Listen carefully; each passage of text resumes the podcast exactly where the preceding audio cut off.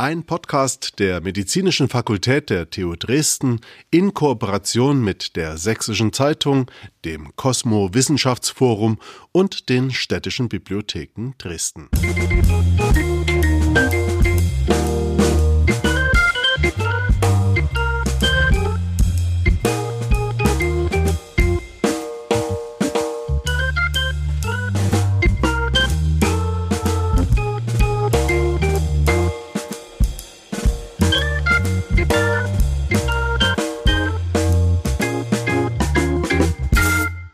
Joe Aldinger und Patrick Neumann waren das für Sie. Wir begleiten uns heute durch den Abend und äh, wir haben schon festgestellt, Sie sind hier mit dem akademischen Viertel Verspätung angekommen und das passt ja heute zur langen Nacht der Wissenschaften. Dresden ist sowieso ein bisschen spät dran. In Chemnitz hat die Technische Universität Anfang Juni ihre lange Nacht durchgeführt. In Leipzig war es vor einer Woche. Dresden, also heute natürlich, kommt zum Schluss immer das Beste. Wir haben noch ein bisschen Regen bestellt vorhin, damit alle wissen, hier drin ist es viel schöner als draußen. Und wir kommen jetzt in einer halben Stunde ins Gespräch mit dem Oberbürgermeister und geballten Wissen. Wir haben hier sechsmal den Titel Professor Doktor dabei. Das heißt, Sie wissen, was es für eine Herausforderung sein wird, in 30 Minuten durch diesen Zeitplan zu kommen. Wir bemühen uns, ähm, haben aber gesagt, wenn es mal eine Minute drüber ist, es ist Freitagabend, wir sind alle entspannt. Unsere Fragestellung ist, wie verändert Wissenschaft Gesellschaft und wie verändert Gesellschaft Wissenschaft? Ich bin Ines Meinhardt, bringe Sie jetzt durch die nächste halbe Stunde und mit dem Oberbürgermeister würde ich gerne beginnen. Sie sind ein großer Unterstützer dieser Idee. Wo liegt denn eigentlich bei der Wissenschaft Ihre Stärke? Meine Stärke bei der Wissenschaft ja. oder die Stärke der Wissenschaft für mich? Suchen Sie sich suchen aus, was, aus, suchen sich was, was besser passt. Nein, also wenn man die Stärken unserer Wissenschaft anschaut, da ist sie so vielgestaltig ähm, von den Materialwissenschaften ähm, bis eben hin noch zu den Geisteswissenschaften. Das ist äh, wirklich, ich glaube, die äh, Besonderheit ähm, hier in, in, der Region ist wirklich die Vielgestaltigkeit und ähm, die Breite und die Tiefe und die Exzellenz, die wir haben. Und ähm, selber ist man, ähm, bin ich eher in zwei Technologiedisziplinen zu Hause gewesen. Das ist einmal in der Elektrotechnik und zum zweiten in der Luftfahrt, wenn man so seinen eigenen Werdegang anschaut. Genau, Sie haben ja an der Technischen Universität studiert. Warum haben Sie sich damals für diese Uni entschieden? Ja, weil es eine tolle Universität ist. Ne? In meiner Heimatstadt. Also schon in den 90ern, ja? in den 90ern, genau. Also ähm, man hat ja den Wertegang äh, einer Ostbiografie gehabt und da ist erstmal der Weg in die Lehre gegangen und dann die, ähm, das Abitur auf Abendschule danach geholt und dann äh, war man eben jung genug gewesen und der Weg stand frei, nochmal völlig neu zu starten und ähm, äh, da kam äh, die gerade frisch aufgebaute oder im Aufbau befindliche Fakultät Wirtschaftswissenschaften ähm, gerade recht in der Kombination, und das hat mich angepiesert gehabt, zwischen Betriebswirtschaft auf der einen Seite und auf der anderen Seite den technischen Disziplinen und damit das Wirtschaftsingenieurwesen als äh, Studiendisziplin. Und das fand ich für mich genau die Interessen treffen, ähm, die mir liegen. Und insoweit kann ich auch heute rückwirkend sagen, es war das Richtige. War die richtige Entscheidung. 20 Jahre, lange nach der Wissenschaften.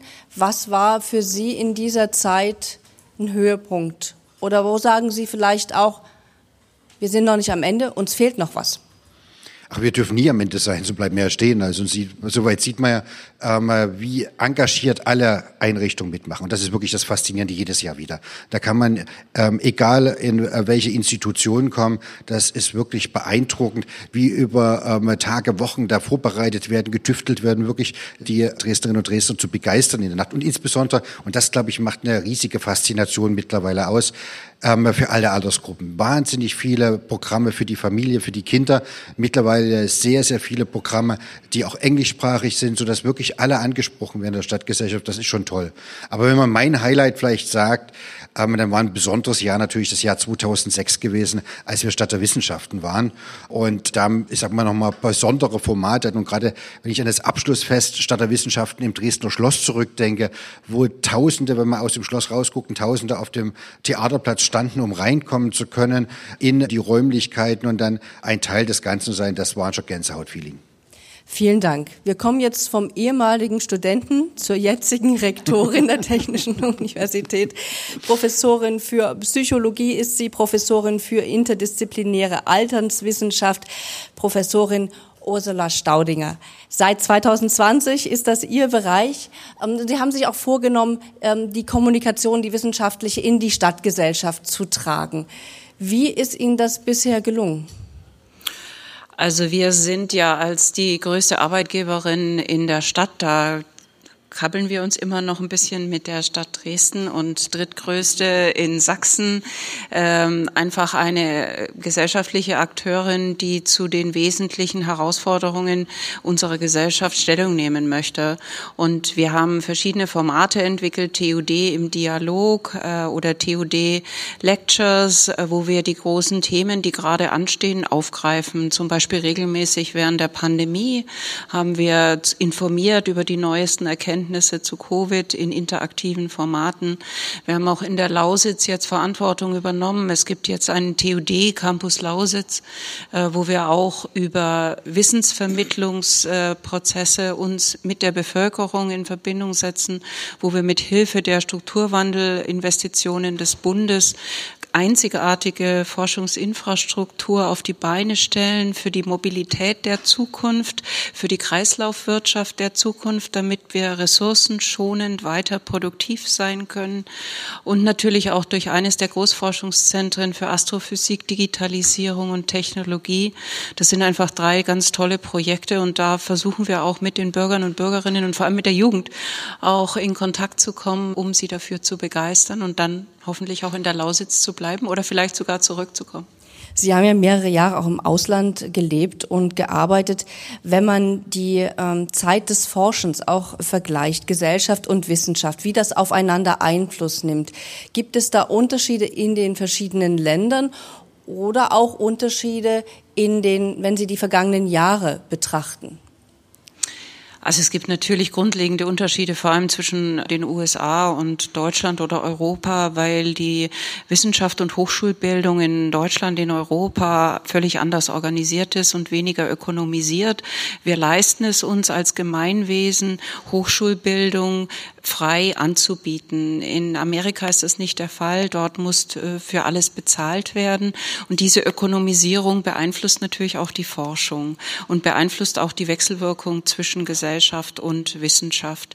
Dort erscheint mir die Politisierung und die Abhängigkeit stärker als bei uns. Ich glaube, bei uns in Deutschland ist die Freiheit von Lehre und Forschung nicht nur aufs Papier geschrieben, sondern nach wie vor auch gelebte Tatsache und Grundlagenforschung, die nicht primär äh, daraus erwächst, dass ich etwas reparieren möchte, was in der Realität existiert, äh, existiert bei uns. Und es kommt genau aus dieser Grundlagenforschung, kommen dann die ganz überraschenden Dinge. Also beispielsweise, wenige Menschen wissen es, dass durch die optischen Bedarfe in der Astrophysik und den Teleskopen der Astrophysik haben wir unsere Gleitsichtbrillen bekommen, sonst hätten wir die nicht. Ja, das sind so Kleinigkeiten, über die man meistens gar nicht Bescheid weiß. Also die Grundlage Grundlagenforschung, die existiert bei uns in Deutschland. Und ich denke, über die Jahre hat sich äh, auch berechtigterweise das Auskunftsinteresse äh, oder der Bedarf äh, der Steuerzahler, Steuerzahlerinnen ähm, erhöht, äh, so dass sie gerne wissen möchten, was passiert mit dieser Investition in Hochschulen, in Forschungsinstitutionen. Und das, äh, dem kommen wir aber auch sehr gerne nach und wir geben Auskunft und wir bleiben im Gespräch um deutlich zu machen, wie wichtig es ist, für ein rohstoffarmes Land wie Deutschland ganz besonders in diese Zukunftskraft unserer Gehirne zu investieren. Wir haben ja viele Forschungseinrichtungen in der Stadt. Sie haben auch schon angesprochen, dass Sie ähm, mit anderen Bereichen in Sachsen auch zusammenarbeiten. Welchen Vorteil ziehen Sie daraus als Universität, dass es so viele Forschungseinrichtungen gibt, die hier nah auch beieinander sind? Also Ich bin ja nun vor zweieinhalb Jahren, fast drei Jahren jetzt hier nach Dresden gekommen und ich kann sagen, es ist eine einzigartige Verdichtung von Wissenschaft und Forschung in und um Dresden. Und durch ähm, vorbereitet durch sehr zielstrebige Investitionen in den 90er Jahren, die zur Ansiedlung von Industrie und dann aber auch zur Ansiedlung von Großforschungsinstitutionen wie Max Planck und Helmholtz und Leibniz führten. Und äh, in der Wechselwirkung mit diesen Partnerinstitutionen. Wir haben uns ja zusammengetan in einem Verein, was die Deutschen ja gerne machen. Äh, wir sind 36 Institutionen, die äh, sich mit äh, Forschung beschäftigen und fast 12.000 Wissenschaftler und Wissenschaftlerinnen hier am Standort Dresden. Und das ist eine enorme Stärke. Ich glaube, wir hätten als TU Dresden alleine diese Exzellenzwettbewerb jetzt ja schon zweimal überstanden. Wir hatten letztes Jahr zehn Jahr, zehnjähriges Jubiläum Exzellenzuniversität. Alleine hätten wir es nicht geschafft. Es geht gemeinsam. Es ist äh, das Gemeinsame. Und damit haben wir ja einen guten Übergang sozusagen zu Professor Albrecht, Universitätsklinikum, dort der medizinische Vorstand. Herr Albrecht, Ihnen ist immer noch die Pandemie und das, was danach äh, für uns alle als Aufgabe steht, wichtig. Nun gibt es ja viele Menschen, die sagen, nein, bitte nicht mehr, ich kann es nicht mehr hören. Warum ist Ihnen das so wichtig? Warum sagen Sie, es ist eine Chance, diese Aufarbeitung jetzt zu beginnen? Ja, hören kann ich es eigentlich auch nicht mehr, ja. Aber äh, es war einfach meine erste Pandemie. Ich glaube, das geht hier jedem so. Und ich stelle bei mir selber, ich muss auch schon immer nachschauen und bei den anderen noch mehr fest, dass man eigentlich nicht mehr ganz genau weiß, wie ging es denn los, was, hat, was ist gemacht worden. Und ich denke, wenn wir jetzt den Fehler machen und das Ganze einfach schnell vergessen, weil wir es vergessen wollen, dann äh, haben wir das Problem, dass wenn die nächste Problematik auftritt und die wird wieder auftreten, ob ich es jetzt nochmal erlebe oder ob es äh, sehr rasch geht, und wir ganz schnell wieder in eine ähnliche Situation kommen, weiß keiner. Und ich denke, da sollten wir besser gerüstet sein, als wir das da waren. Am 23. Januar, und das wissen viele nicht mehr, ist Wuhan, eine der größten chinesischen Städte, abgeriegelt worden. Ja, und wir haben ein paar Tagesschaubilder gehabt und ich kann mich da an Sitzungen bei uns erinnern, wo jeder dachte, na komm, das ist weit weg, da haben wir nichts damit zu tun, lass das mal, was da in China ist. Und, und keine vier Wochen später waren die Probleme hier. Und ich würde mal ganz klar sagen, vorbereitet war niemand. Politisch waren wir nicht vorbereitet, wir waren gesellschaftlich nicht vorbereitet und wir waren im Gesundheitssystem nicht vorbereitet. Und jetzt eigentlich wieder nochmal so ein paar Fortschritt machen. Ich glaube immer noch, wir haben es toll gemacht. Wir haben viele enge Kontakte mit all unseren äh, Wissenschaftspartnern, aber eben vor allen Dingen derzeit der Stadt, der Politik, dem Gesundheitsamt und, und, und. Aber ich möchte ehrlicherweise nicht wieder unvorbereitet in so eine Situation kommen. Wenn Sie es vergleichen, wir haben ja auch viele Wirtschaftskrisen inzwischen auch erlebt, die möchte auch keiner mehr hören, vor allen Dingen möchte keiner erleben. Wenn Sie es ins Verhältnis setzen, so eine Pandemie und die, so eine Wirtschaftskrise, wie würden Sie es gewichten? Also für mich, und das ist jetzt eine persönliche Interpretation, wenn ich mal nur aufs Gesundheitssystem schaue, war das ein, ein, ein Verstärker äh, aller schlechten Eigenschaften des Systems, das wir haben. Das kann man sich dadurch besichtigen, deswegen kann man so viel lernen. Ich glaube aber auch, dass eine Menge an gesellschaftlichen Folgen übrig geblieben sind, noch jetzt. Also jeder merkt das auch noch äh, tagsüber und in seinem persönlichen Umfeld, die wir nicht zuordnen. Ja, also ich meine, Isolation, Masken tragen, Abstand halten, äh, andere Denkweisen, ja, sind negative Auswirkungen. Gibt genauso gut positive. Also wir haben wirklich vor drei Jahren, wenn, wenn eine Konferenz war, ist man da hingefahren, was ich bloß rumgereist und rumgefahren bin. Heute ist es normal. Das ist eine Zoom-Konferenz. Das bedeutet, die gab es genauso vorher auch, die Technik. Wir haben es aber nicht gemacht. Also das ist mal eine positive Folge. Aber gesellschaftlich, und wir sehen es bei unseren Mitarbeitern in der Pflege, aber auch bei vielen anderen, äh, bleibt da was übrig. Ja, und das muss aufgearbeitet werden, da muss man drüber reden und Positives und Negatives rausholen. Das geht. Sie haben gesagt, Sie wollen es mit vielen Akteuren auch tun. Wer sind die Akteure, mit denen Sie das gemeinsam tun wollen, das Aufarbeiten? Wer ist dafür nötig, damit dann auch die richtigen Schlussfolgerungen gezogen werden und Sie sagen, wir sind das nächste Mal besser vorbereitet? Also erstmal im System, im Gesundheits- und Versorgungssystem, das ist unsere Sache, das müssen wir selber machen. Wir haben äh, gute Ergebnisse, wir haben eins der besten Gesundheitssysteme weltweit, aber es ist auch gleichzeitig eins der teuersten und es ist eine Menge an, an Effektivitätspotenzial da drin und das müssen wir heben, weil wir uns, sonst nicht mehr leisten können. Das, dafür sind wir verantwortlich, da arbeiten wir dann. Aber ansonsten, das, was ich meine, gesellschaftlich, äh, politisch, äh, das müssen wir schon äh, gemeinsam aufarbeiten. Wenn Sie hier rumlaufen, Sie können unten zum Beispiel unseren Stand sich mal angucken. Da haben wir so ein Intensivbett aufgebaut. Kommunikation von Wissenschaft, Kommunikation von Gesundheitsversorgung in die Öffentlichkeit. Das ist zum Beispiel vorher sehr viel weniger gewesen. Da müssen wir viel mehr tun und machen. Also wenn Sie sich so ein Corona-Tagebuch mitnehmen wollen, holen Sie sich unten eins ab. Wenn keins mehr da ist, schickt man Ihnen eins. Also das sind die Dinge, die auch wirklich stattfinden müssen. Und die gezielten fachlichen Dinge, die gehören in die Politik, in das Gesundheitssystem. Und Sie sind zuversichtlich, dass dieser Dialog möglich ist. Denn an vielen Stellen in der Gesellschaft ist er momentan ja sehr schwierig zu führen. Ja, der muss möglich sein. Alle bleiben und sind neugierig. Ja, wir müssen auch einen gewissen Stolz haben. Wenn wir so eine Wissenschaftsoutput hier haben, ja, dann muss man halt auch ausnutzen. Und ich denke, jeder, jeder hat Interesse dran, wenn man offen und frei und neugierig da dran geht. Ja. Und äh, man sollte da auch keine äh, Hemmung, Hemmungen haben. Es sind viele Dinge nicht gut und richtig gemacht worden. Die möchte ich eigentlich nicht nächstes Mal wieder so machen und dann soll man es auch ansprechen. Sie haben das Intensivbett angesprochen. Damit würde ich zu Professorin Esther Trost kommen, Dekanin der medizinischen Fakultät der Technischen Universität Dresden, Professorin für da muss ich mal ablesen, das ist äh, wirklich so ein langer Titel, bildgestützte Hochpräzisionsstrahlentherapie und äh, Sie leiten die Klinik und Poliklinik für Strahlentherapie und Radioonkologie am Universitätsklinikum. Wenn Sie hören, dass so ein Intensivbett. Ähm, das zeigt, wie Beatmung außerhalb ähm, stattgefunden hat, wie dort Sauerstoff angereichert wurde, das in den Körper das Blut zurück äh, transportiert wurde. Das inzwischen also so eine Art schon Museumsstück wird. Was geht Ihnen da durch den Kopf? Sehr viel verschiedene Dinge gehen mir durch den Kopf. Ähm, mit den verschiedenen Hüten auf, sage ich mal, auch von der Zeit. Also die Ängste, die man natürlich in der Klinik hatte mit den Mitarbeiterinnen und Mitarbeitern.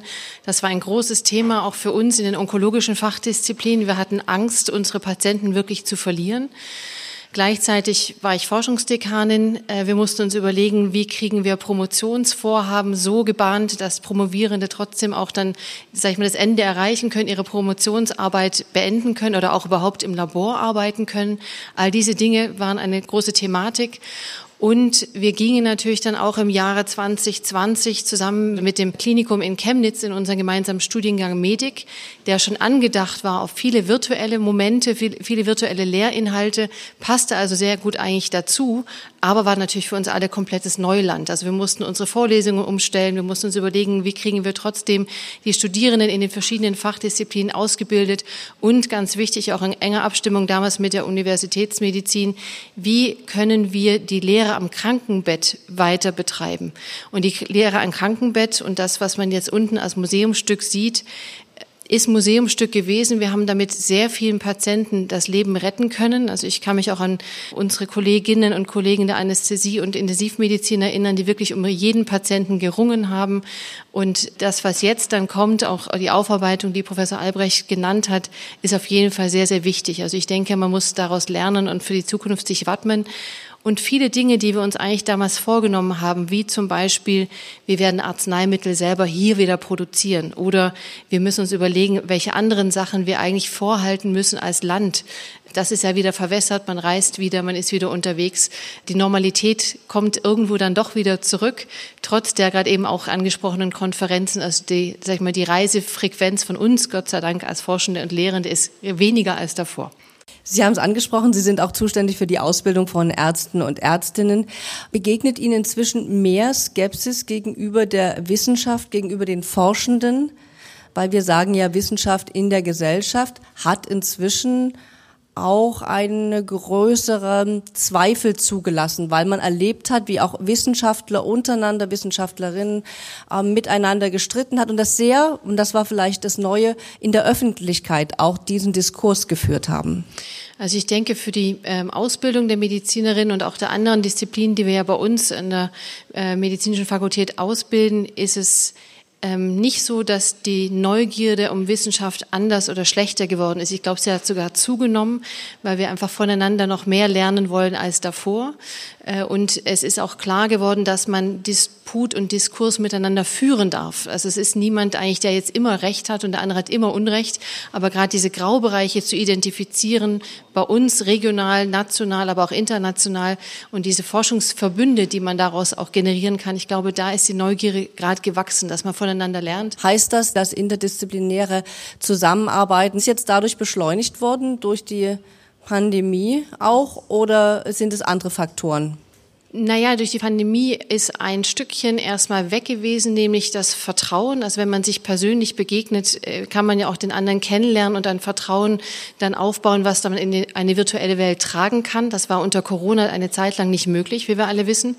Auf der anderen Seite äh, so internationale Training-Netzwerke, die wir haben, die sogenannten IRTGs.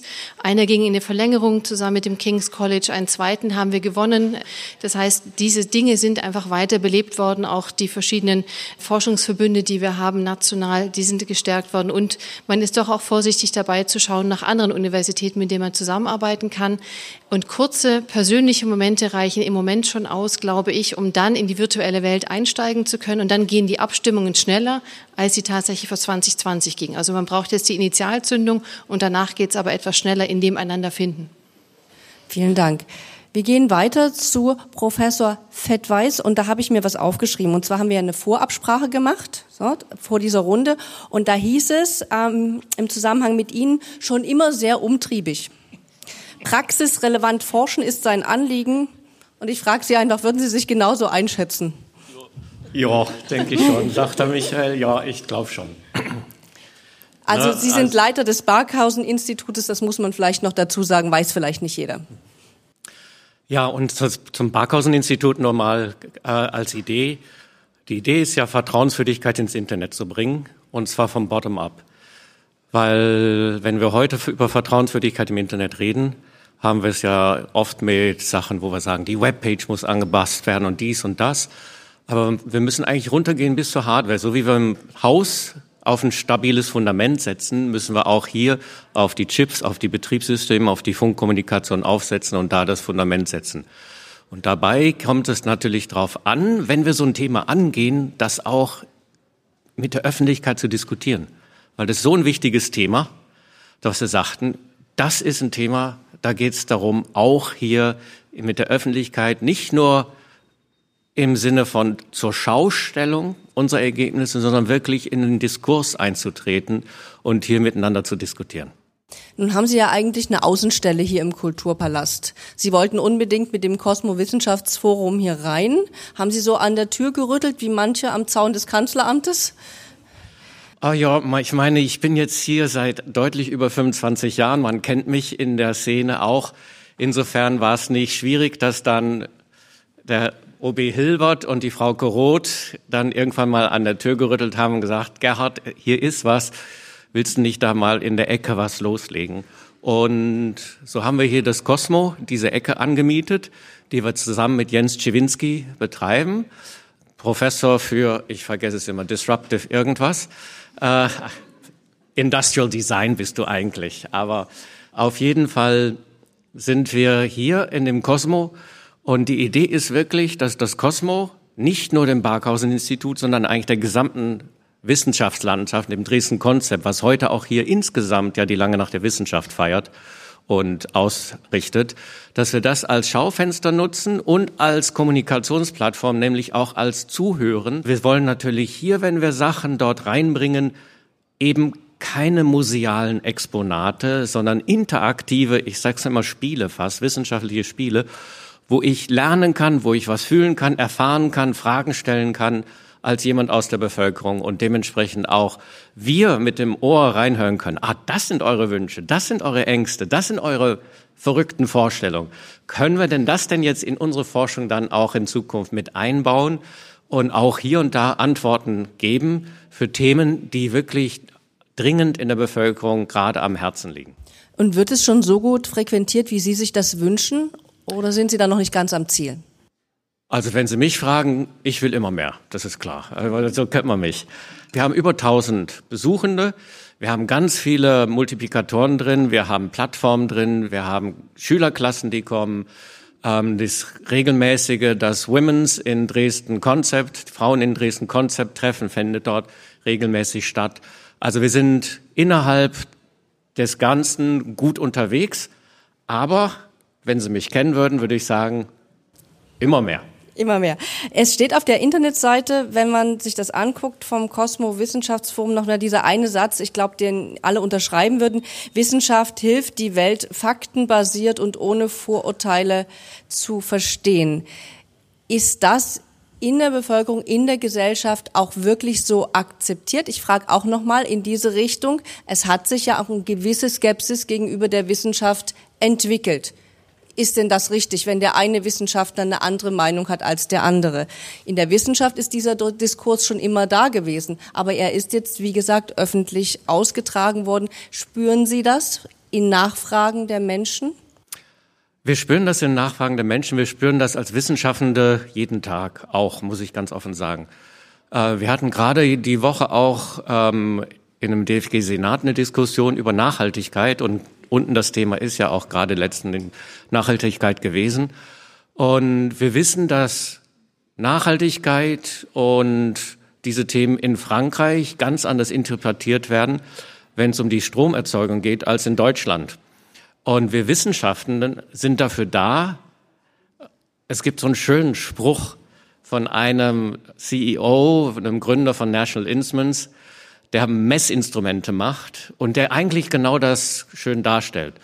We don't judge, we measure, ist sein Spruch. Das heißt, wir Wissenschaften sind nicht dafür da, politisch tendenziös Aussagen zu machen, sondern wir sind dafür da, zu bewerten und so neutral wie es geht, Aussagen zu machen, als Fundament, als Grundlage, damit die Politik darauf Entscheidungen treffen kann und Menschen ihre Meinung sich bilden können. Auch wir Wissenschaftler machen unsere Meinungsbildung dabei natürlich, aber die Wissenschaft an sich ist meinungsfrei. Damit kommen wir zu Professor Büchner. Sie sind ähm, wissenschaftlicher Direktor vom Leibniz-Institut für Festkörper- und Werkstoffforschung in Dresden. Wie finden Sie das Kosmo-Wissenschaftsforum? Ja, ich weiß natürlich, dass der Gerhard Fettweis sehr umtriebig ist und ich finde es gut. Ich finde es sehr gut, dass die Kommunikation zu den Menschen gesucht wird, intensiviert wird, auch für Wissenschaft. Äh, Wissenschaftler direkt mit, mit, mit Leuten in Kontakt kommen. Ich meine, für uns als Festkörper-Werkstoffforschung ist es offensichtlich, dass wir für die Gesellschaft arbeiten, weil wir Themen aufgreifen, die relevant sind Nachhaltigkeit spielt für uns eine große Rolle. Wir arbeiten an Photovoltaik, an Wasserstoffspeichern und so weiter. Insofern ist das ein ganz einfacher Zusammenhang mit der Gesellschaft. Aber es gibt auch einen anderen, den ich, der mir wichtig ist. Und die Rektorin hat es gerade schon angesprochen. Wissenschaft ist nicht nur Technologieentwicklung, sondern es geht auch um wirklich grundlegendes Verständnis. Und das grundlegende Verständnis zu erarbeiten, ist die Aufgabe der Wissenschaftler. Und das ist wichtig, wichtig auch für zukünftige Technologien. Ich, ich nehme ein anderes Beispiel, nicht die Gleitsichtbrille. Ich nehme das Navigationssystem. GPS funktioniert nur, weil relativistische Korrekturen eingebaut werden, die Albert Einstein irgendwann mal vor über 100 Jahren entwickelt hat. Und ich bin, bin ganz sicher, der hatte ganz andere Ideen, als er das gemacht hat. Und ist aber trotzdem ganz wichtig, dass wir das haben ist der Nährboden für, für alle Technologie, auch für gerade ganz neue Sachen, die kommen. Und dafür stehen wir. Und die Zeitskalen sind häufig sehr groß. Zeitskalen zwischen dem, was wir tun und dem unmittelbaren Nutzen. Das ist in der Medizin viel einfacher. Das ist bei uns viel länger. Äh, und trotzdem brauchen wir eben die Finanzierung für diese Grundlagenforschung. Und das ist nicht mehr so selbstverständlich. Und auch an der Stelle ist Kommunikation mit den Leuten sehr wichtig. Gerade lange nach der Wissenschaften ist ein super Beispiel wo die Leute kommen und auch total spannend, was ist Quantenmechanik, wo sieht man hier wirklich Quantenmechanik, das ist das, was die Leute fasziniert. Und das voranzubringen ist toll und ich nehme an, das ist bei euch ganz genauso, dass man halt wirklich die Grundlagen versteht. Also, dass es die 20. schon ist, ich glaube, das ist auch ein Verdienst äh, Ihres Institutes, an dem Sie arbeiten. Denn vor 20 Jahren ging es da los mit einem Physik-Event. Und ich habe immer so das Gefühl, obwohl viele mit Physik so in der Schule ihre Probleme hatten, ist Physik durch die Faszination äh, gut geeignet, äh, Wissenschaft in die Gesellschaft zu tragen, auch an Kinder. Warum ist das so? Warum funktioniert das mit Physik so gut? Ja, weil Physik eine tolle Wissenschaft ist, doch ganz klar. Nein. Aber ich denke, vor 20 Jahren war klar, das war mein, mein, mein Vorgänger Helmut Eschrick oder der Gründungsdirektor des IFW, der damals die Idee hatte, diese vielen schon existierenden einzelnen Tage der Öffentlichkeit, die in den Instituten stattfinden, zu bündeln zu dieser langen Nacht der Wissenschaft. Und es ist schade, dass sie nicht da waren. Das war eine super Show, die die damals abgeliefert haben. Ich kam, kam hier hin, ich kam 2003 hier hin. Ich muss auch noch ein Kompliment zurückgeben. Ich habe dann gelernt, dass der Oberbürgermeister damals in anderer Funktion wirkend schon ganz von Anfang das finanziell unterstützt hat. Und das hat, hat mir heute nochmal meine Referentin gesagt. Das wollte ich jetzt auch nochmal einen Dank geben. Es war also vom, von Anfang an nicht nur eine Idee der Wissenschaftler, sondern eine tolle Unterstützung der Stadt. Und als ich hier hinkam, ich war geflecht. Ich meine, ich hatte an drei anderen Plätzen in Deutschland gelernt. Das gab es nicht. Punkt auch wenn es vielleicht in Berlin Ähnliches schon gab, haben wir gerade diskutiert. Aber äh, das gab es nicht. Und dann plötzlich kamen alle die Leute, die mit voll mit leuchtenden Augen rein. Das ganze Institut, also von den Direktoren bis zu den Studentinnen, Technikerinnen, die ganze Administration, alle haben dafür gearbeitet, dass das, die, die Wissenschaft an die Leute weitergegeben wurde. Ganz tolle Sache vor 20 Jahren. Und ich, ich glaube, das ist was Besonderes gewesen, zeigt auch was Besonderes in Dresden, die Verbindung zwischen, zwischen Bevölkerung und Wissenschaft. Ich glaube, das ist wirklich ein, ein hohes Gut. Toll. Und jetzt müssen wir, glaube ich, und Sie sprechen es an, tatsächlich versuchen, diese Kommunikation zu verbessern. Dieses Wissenschaft weiß ja auch nichts Thema doch ein bisschen zu beleuchten, denn die weiß es schon gibt's ja in vielen Bereichen so die, das Gejammer, wir haben keinen Nachwuchs, ähm, wir müssen gucken, dass die jungen Generationen sich dafür interessieren. Wie machen Sie das, dass die Kinder ähm, wirklich äh, Spaß an Wissenschaften haben? Wir haben eine Truppe von jungen Frauen, die haben eine kleine Keime für die Wissenschaft. Die fahren also jetzt von Grundschule zu Grundschule. Es gibt also spezielles Geld, die machen da Chemieexperimente. Jedes Mal kommen die zurück mit leuchtenden Augen. Das ist unglaublich toll. Ich finde es auch so super, das sind Leute, die kommen aus Kolumbien, die kommen aus Indien. Also die, die Postdocs gehen in die Schulen rein. Ähm, Kinder sind begeistert, Lehrer rufen an, können die nicht wiederkommen. Also was ist los? Wir schaffen das von der Kapazität halt nicht. Große Mühen, das zu tun, auch wenn Sie sich Zeit nehmen, unser Institut besuchen. Die Kinderführung ist das absolute Highlight. Ähm, das ist der Versuch, den wir machen müssen. Aber ich, finde einen anderen. Ich meine, es geht ja allgemein um Gesellschaft und Wissenschaft. Internationalität ist ein Thema, was sich gerade in den letzten Jahren sehr ändert. Und ähm, wir haben jetzt, wir haben, Wissenschaft war immer offen, offen für die ganze Welt.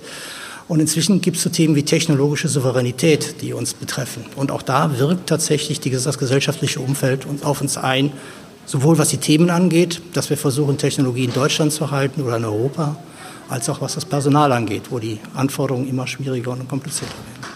Das heißt komplexe Herausforderungen, denen Sie sich aber gerne stellen. Müssen. Müssen. Ja. Gut, auch das gibt's in vielen Bereichen. Wir machen den Wechsel von der Physik zur äh, bildenden Kunst. Professor Sandner, äh, auch da muss ich ablesen, das ist einfach zu viel, was Sie hier an Titel tragen. Prorektor der Hochschule für bildende Kunst Dresden und Professor für Kunsttechnologie, Konservierung und Restaurierung von Wandmalerei und Architekturoberfläche. Sie sind also Experte für Wandmalerei und Architekturoberfläche, Naturwissenschaften und Kunstwissenschaften. Was verbindet sie? Ja, mich hat es schon einmal gefreut, äh, dass wir vorhin einen äh, Vortrag zu einem Wandbild gehört haben, denn äh, das ist nicht so selbstverständlich und Wandmalerei gibt es ja jetzt in Dresden auch nicht so ganz viel. Also von daher war das heute ein schöner Einstieg und in der Restaurierungswissenschaft spielt eben die Wissenschaft auch eine, eine ganz wichtige Rolle. Sei es, wenn es darum geht, Lösungen zu finden für die Erhaltung, sei es, wenn es darum geht, Technologien oder Werktechniken von Kunstwerken zu untersuchen und dann äh, letztlich auch an die Gesellschaft weiterzutragen. Ja. Es gibt ja am Kulturpalast ja noch ein zweites wichtiges Wandbild, was wir hier sicherlich alle kennen, Weg der roten Fahne und äh, das ja auch politisch unterschiedlich auch betrachtet wird oder auch seine Geschichte hat. Aber ähm, hier kann eben die Restaurierungswissenschaft auch einen wichtigen Beitrag dazu leisten, das Kunstwerk vielleicht von einer anderen Perspektive auch zu betrachten. Man hat damals, als das in den Ende der 1960er Jahre gefertigt wurde, mit 90.000 Volt, glaube ich, mit Glasgrößel hier Keramik auf das Wandbild geschossen und aufgrund ja, der Untersuchung und der Analyse kann man hier vielleicht die Perspektive und die Information und auch die Wertigkeit letztlich von Kunstwerken anders an die Gesellschaft transportieren und äh, von dem her ist das eben. Das heißt, mit Ihnen müsste man unbedingt durch den Kulturpalast gehen. Sie haben an jeder Ecke eine Geschichte zu erzählen, oder? Ja, vermutlich ist das so. Schön. Ähm, Sie wollen ja auch äh, Wissenschaft in die Stadtmitte bringen, aus der Hochschule raus. Wie weit sind Sie damit gekommen? Ja, also äh, für die Hochschule gesamt, also man staunt ja vielleicht, äh, Kunst und Wissenschaft äh, passt ja auf den ersten Blick vielleicht nicht gleich zusammen, aber wir sind ja auch schon seit 20 Jahren, glaube ich, von Beginn an äh, mit dabei und unsere Studiengänge sind mit einer Vielzahl an unterschiedlichsten Museen, Institutionen ganz eng verbunden, Hygienemuseum, auch mit der Stadt, mit der TU Dresden natürlich, also mit ganz vielen Institutionen und äh, auch heute hier äh, im Kulturpalast selber. Und da finden auf ganz vielen unterschiedlichen Ebenen viele Kooperationen statt. Und auch umgekehrt, ja, auch das Haus mit den diversen Standorten öffnet sich immer wieder und versucht auch hier das Publikum und auch die jungen Leute einzuladen. Das heißt, ist der Einfluss der, der Wissenschaft auf die Gesellschaft ist da? Wie stark beeinflussen Sie die Veränderungen in der Gesellschaft in Ihrem äh, Forschungs- äh, und Wirkungsbereich? Also ich sage mal, für die Kunst äh, kann ich das ja nur peripher äh, beantworten, aber Kunst hat ja auch die Aufgabe zu reflektieren, zu polarisieren, vielleicht Impulse zu geben. Es gab ja, glaube ich, in den 1950er Jahren in Amerika Black, ein Black Mountain College, wo Künstler mit Atomphysiker zusammen ähm, gearbeitet haben. Und äh, also ich glaube, Kunst kann Impulse geben in ganz verschiedene Richtungen und sie reflektiert ja auch in gewisser Weise auf Dinge, die in der Gesellschaft passieren. Und für die Restaurierung, ja, die Restaurierung ist einfach auch wichtig, weil sie sich um Kunstwerke kümmert, die eine gewisse Erinnerung auch in sich tragen. Ja, die, und das ist, glaube ich, für die Gesellschaft sehr wichtig, dass man die Erinnerungskultur, die Verbundenheit auch mit der Geschichte, die Kunstwerke zeugen ja auch in gewisser Weise den Stand der Technik, Materialien äh, etc. Und äh, das ist schon ein Punkt, der in der Restaurierung auch mit verschiedenen Institutionen versucht wird, hier in die Stadt zu spiegeln. Herzlichen Dank Ihnen allen für diese Einblicke. Ich denke, es war eine spannende halbe Stunde. Dankeschön.